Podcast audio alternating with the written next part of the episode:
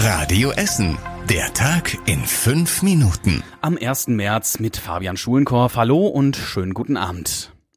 In der Ukraine hören die Kämpfe nicht auf und Putin will weiterkämpfen lassen. Daran ändern auch die Sanktionen des Westens nichts, sagt der Kreml. Trotzdem arbeiten viele Länder weiter an Sanktionen gegen Russland. Die G7-Staaten wollen Moskau den größtmöglichen Schaden zufügen. Das hat Bundesfinanzminister Lindner nach Beratungen angekündigt. Der Kurs des Rubels sei schon gefallen, sagt er, und die Kriegskasse von Kremlchef Putin dadurch empfindlich getroffen.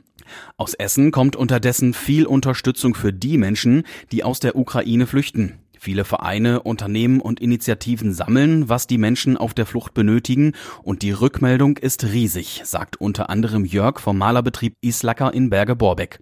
Tobi Bitter hat ihn im Radio Essen Interview gefragt. Hast du damit gerechnet, dass da so viel kommt? Nein, überhaupt nicht. Ich bin wirklich froh, dass wir durch Netzwerk, Hilfsbereitschaft, dass wir hier miteinander gut auskommen, dass man sagt, pass auf, jetzt braucht der Hilfe, jetzt helfen wir ihm. Dabei sind gestern und heute schon so viele Spenden zusammengekommen, dass die ersten Lkw schon unterwegs an die polnisch-ukrainische Grenze sind. Unterstützt werden die Helfenden auch mit einem Fahrzeug der Essener Feuerwehr. Wegen der riesigen Spendenbereitschaft hat unter anderem der FC Krei seine Spendenannahme heute schon beendet, obwohl die Fußballer eigentlich bis Freitag sammeln wollten.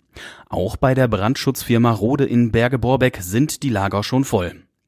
Bei der Caritas läuft die Spendenaktion erst an. Da und zum Beispiel beim RWE könnt ihr aber auch einfach online Geld spenden, das für die Transporte benötigt wird. Um die Hilfsangebote hier aus Essen zu koordinieren, hat die Stadt Essen jetzt auch eine Servicestelle eingerichtet. Infos darüber, was ihr spenden könnt und wie und wo das am besten geht, findet ihr natürlich auf radioessen.de.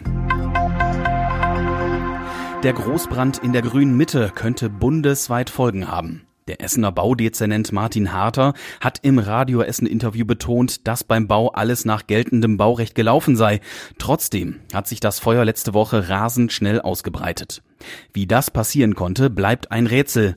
Und je nachdem, was die Ermittlungen ergeben, könne er sich neue Bauvorschriften vorstellen, sagt er im Radio Essen Interview. Wenn solche Erkenntnisse dann tatsächlich da sind, dass dann die Experten die Köpfe zusammenstecken müssen und überlegen, ob wir Änderungen auch in unserem Baurecht brauchen. Noch ist die Ursache für den Brand nicht bekannt. Die Ermittler sind aber immer noch auf Spurensuche und befragen Zeugen, erklärt die Essener Polizei auf Nachfrage. Wann mit Ergebnissen zu rechnen ist, ist weiter offen. Das ganze Interview mit dem Baudezernenten findet ihr auf radioessen.de.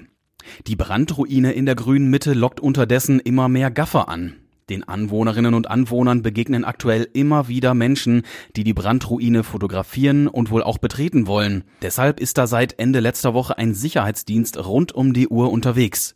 Zum einen soll er die übrig gebliebenen Wertgegenstände schützen, zum anderen sollen so auch die Menschen in den Häusern rundherum abgeschirmt werden.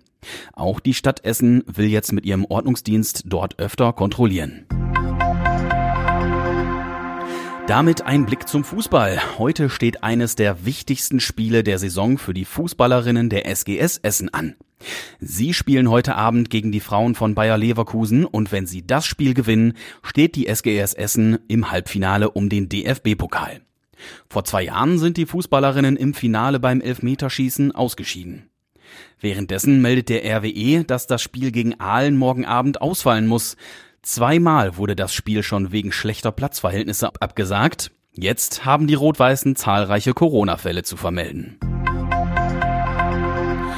Und zum Schluss noch eine gute Nachricht für alle, die mit dem Auto auf der A40 unterwegs sind.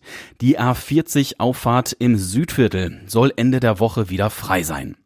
Im Laufe des Freitags wird die Sperrung beim alten RWE-Gebäude aufgehoben. Bis zum Sommer soll das Gebäude komplett abgerissen sein. Und zum Schluss der Blick aufs Wetter. Heute Nacht sammeln sich ein paar Wolken hier bei uns über Essen. Dabei kühlt es sich auf ein Grad herunter. Vereinzelt kann es Bodenfrost geben. Morgen gibt es einen Wechsel aus Sonne und wenigen Wolken.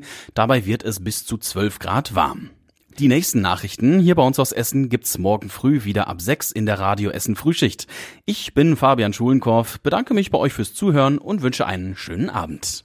Das war der Tag in fünf Minuten. Diesen und alle weiteren Radio Essen Podcasts findet ihr auf radioessen.de und überall da, wo es Podcasts gibt.